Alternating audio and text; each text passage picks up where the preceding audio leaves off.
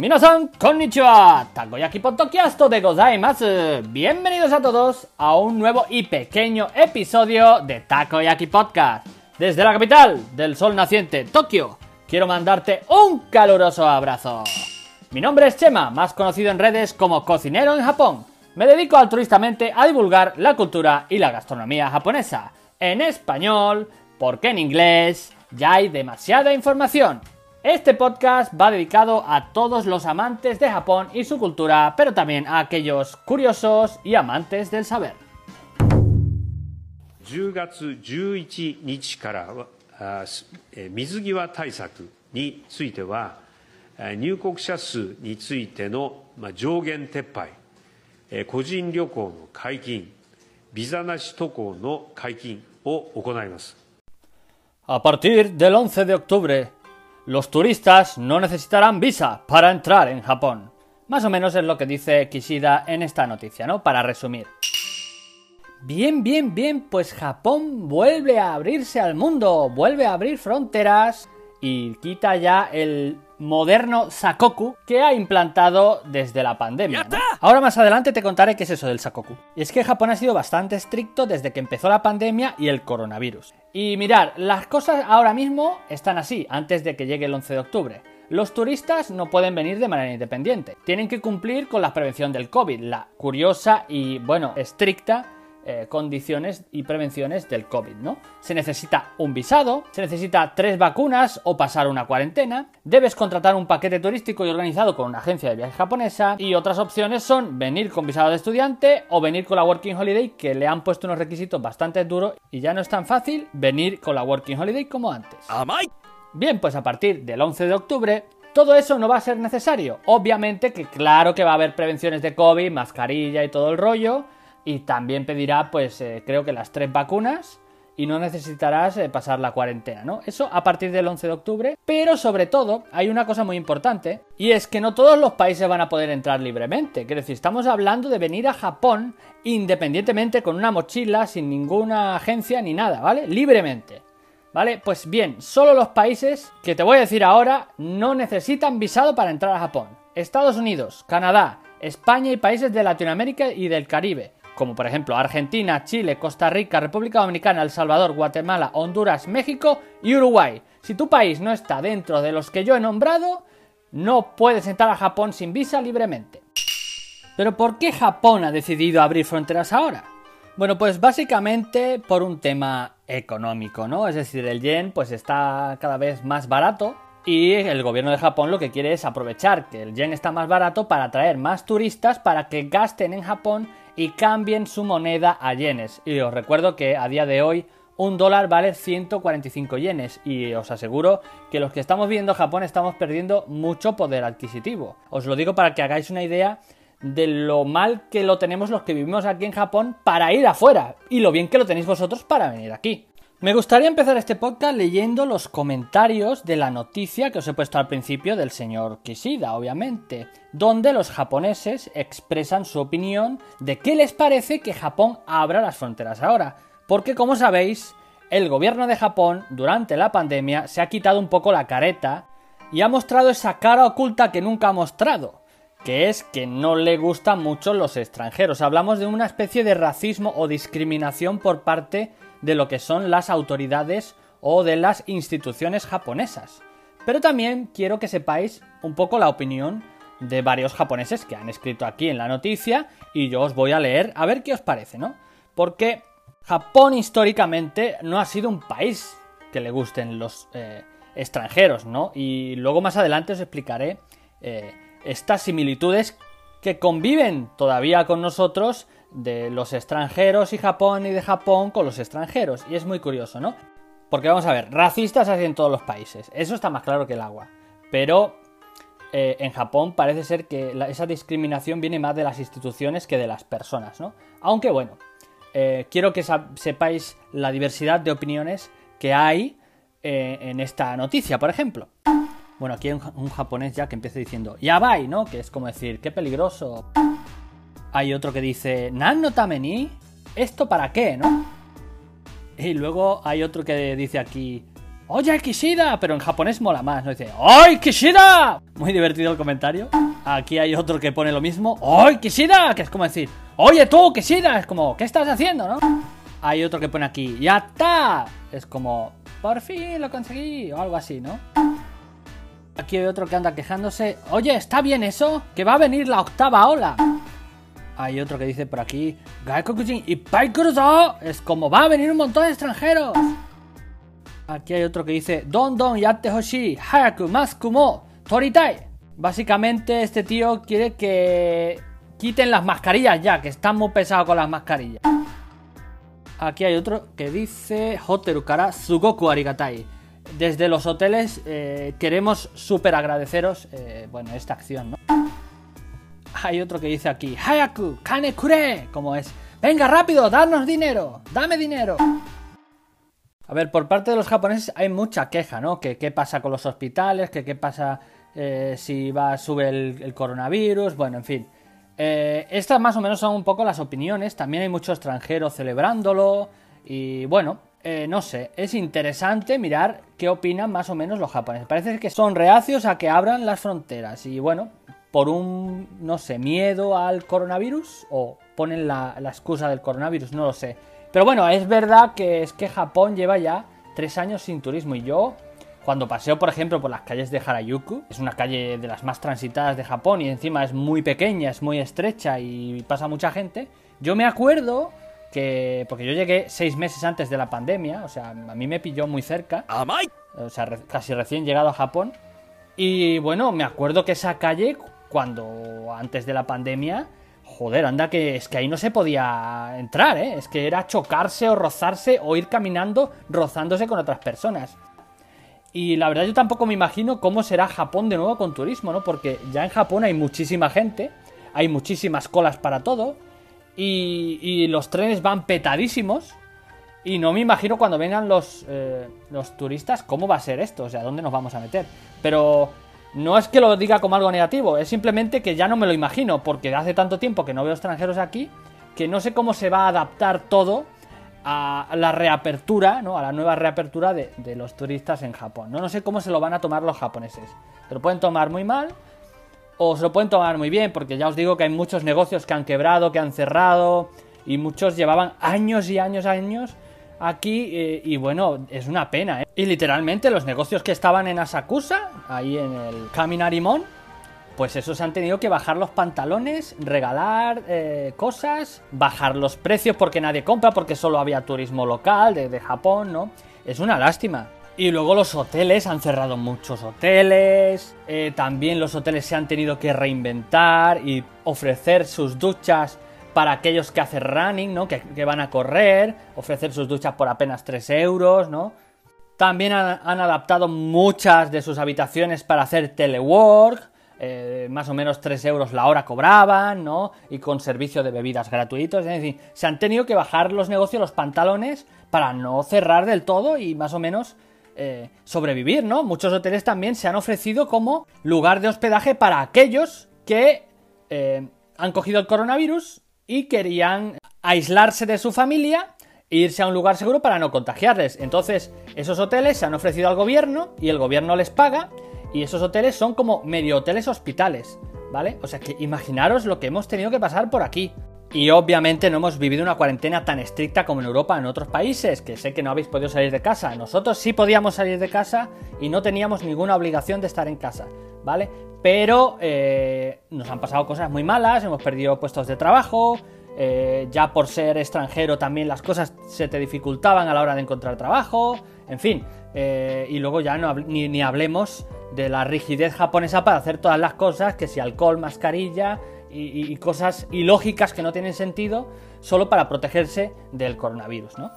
Pero bueno, así está Japón hoy en día y a mí me gustaría que hiciéramos un poquito de repaso de la historia de por qué Japón es así, por qué Japón es reacio a los extranjeros y por qué Japón eh, es tan reacio a abrirse al mundo. Bueno, pues esto viene, viene de hace ya más de 400 años para atrás, ¿vale? Esto hay que entenderlo eh, históricamente, ¿vale? Igual que históricamente España es un país católico y tiene una cultura religiosa del catolicismo, y eso es histórico, eso nadie lo puede negar, pues Japón tiene una cultura de eh, anti-extranjeros muy arraigada. Así que vamos a empezar con una pequeña clase de historia que seguro que os va a gustar a más de uno. Ah, y por cierto, para los que vengáis a Japón, me podéis contratar como guía gastronómico, ¿vale? Yo os hago un pequeño tour por los mejores restaurantes de la zona, por los mejores sitios donde comer ramen, curry, soba, en fin, y sitios a donde no van los turistas. Quiere decir que son sitios donde van los japoneses a comer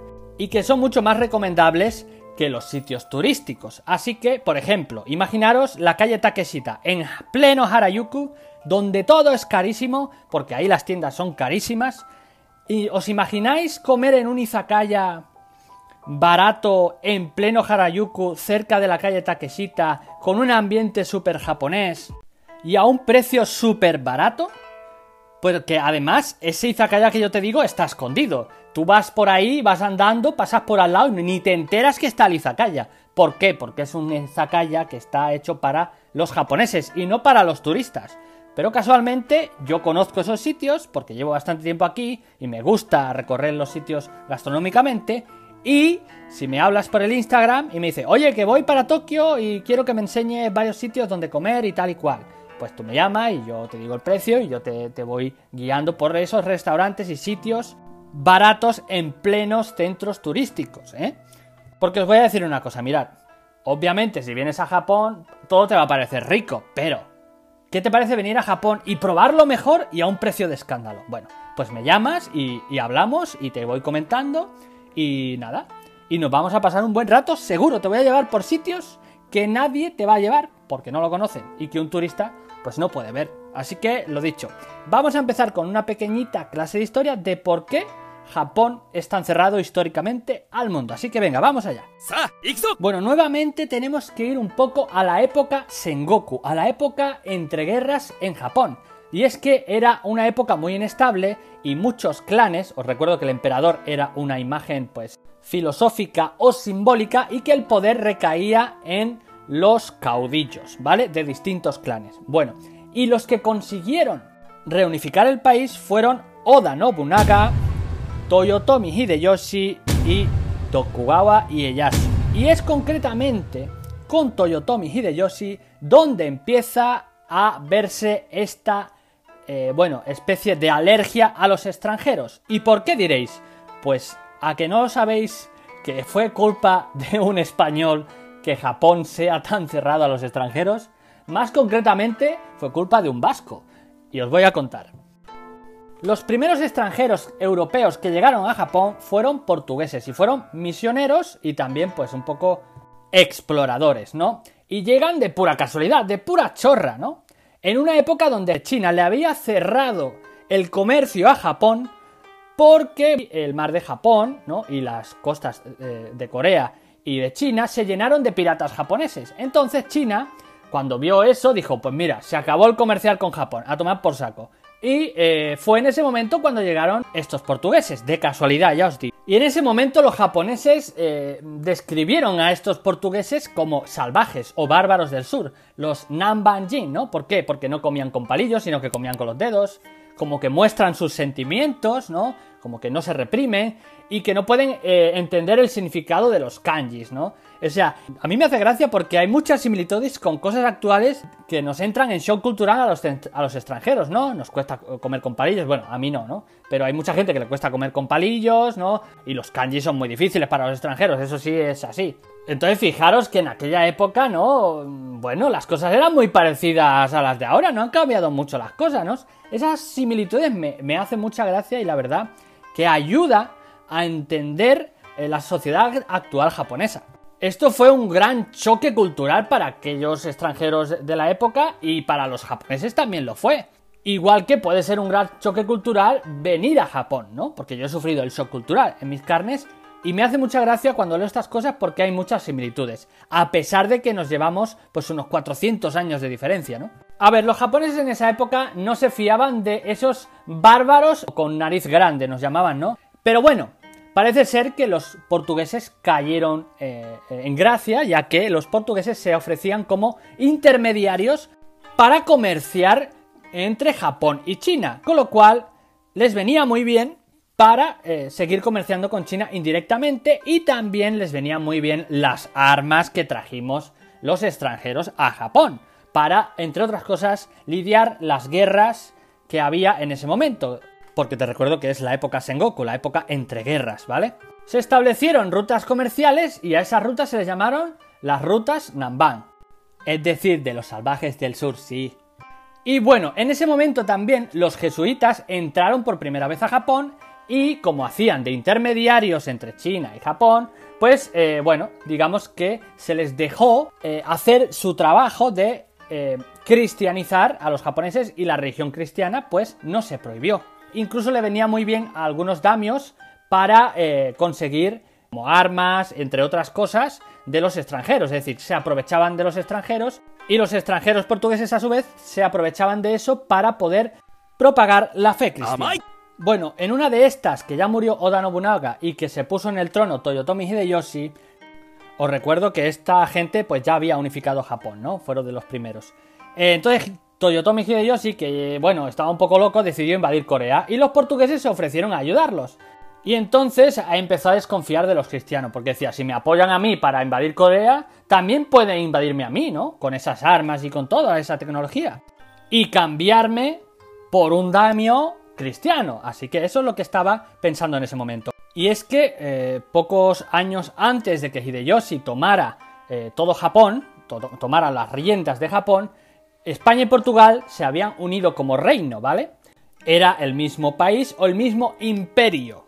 Y uno de esos días en los que Toyotomi Hideyoshi estaba al mando de Japón, un barco del Imperio Español que sale desde las islas Filipinas, más concretamente de Manila, con destino a Nueva España, es decir, la actual México, choca con un montón de tifones y cosas y por casualidades de la vida llega a Japón.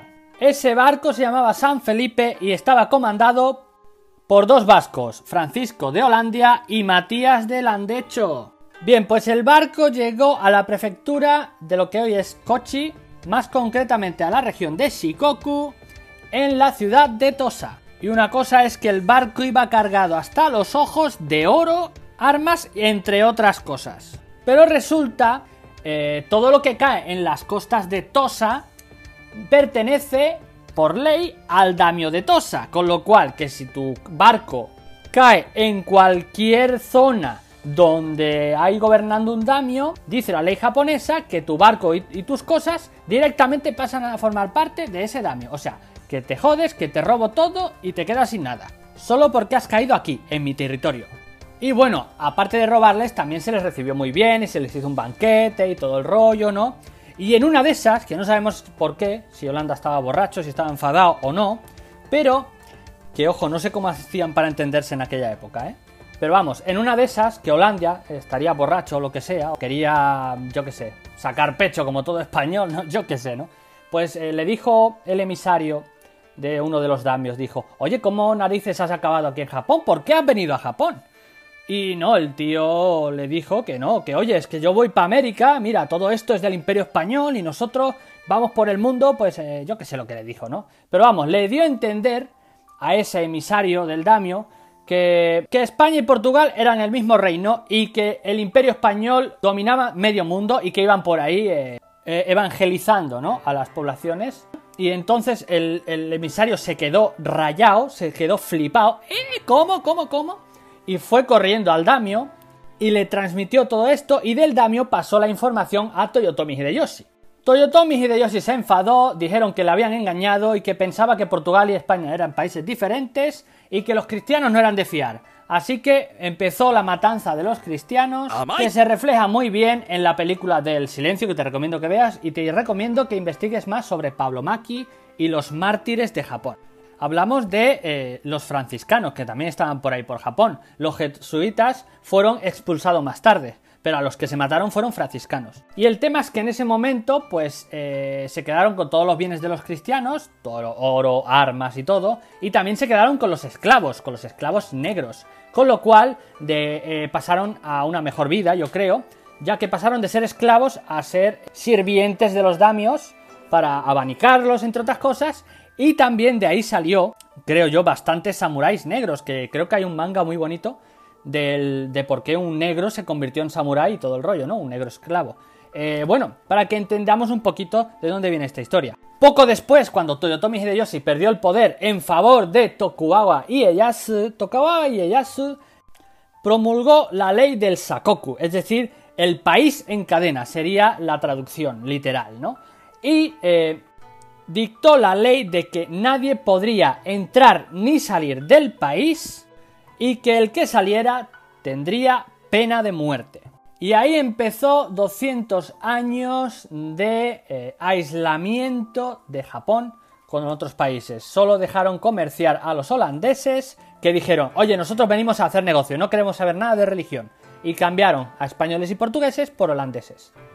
Que por cierto, qué cachondo el Tokugawa Ieyasu, que usó a los cristianos para ganar la guerra con sus armas y luego les metió una patada en el culo y dijeron, venga, ahora no queremos eh, cristianos ni extranjeros. Y bueno, ¿qué pensáis? ¿Pensáis que Francisco de Holanda les hizo un favor a Japón? Puesto que si no hubiera sido por ese español, Japón no tendría ese misticismo que tiene hoy en día, ¿no? Eh, bueno, yo no creo que Japón eh, hubiera sido conquistado por el imperio español, ni mucho menos. Casi que creo que hubiera sido conquistado por otra potencia como la inglesa o la americana. Pero no por la española, porque mirad, Corea eh, tiene muchos cristianos y no ha sido invadida por el imperio español, ¿no? Pero bueno, esos fueron los pensamientos de Toyotomi Hideyoshi. Y no sé qué pensáis, pero esta es la historia de Japón y para que entendáis de dónde viene este aislamiento. ¿Por qué los japoneses son tan cerrados? ¿no? Porque hoy en día se ha mantenido ese aislamiento. Japón se abrió al mundo eh, en la era Meiji, pero fue algo más comercial, ¿no? No es que los extranjeros pudieran entrar ahí tan fácilmente y, actualmente es muy difícil entrar en Japón y quedarse con un visado, a no ser que estés casado, obviamente. Así que bueno, seguro que te ha parecido muy interesante, ya que esto, estos datos curiosos de la historia no lo sabías, seguramente. Y nada, hasta aquí el podcast de hoy. Espero que te haya gustado. Sé que es un poco diferente a lo que vengo trayendo, pero me parecía interesante para comprender un poquito de eh, la sociedad japonesa de su cultura y de sus valores. Y próximamente te iré trayendo también estos mini episodios, no sé si son minis, pero bueno, estos episodios donde te cuento un poquito de historia japonesa para comprender mejor la sociedad.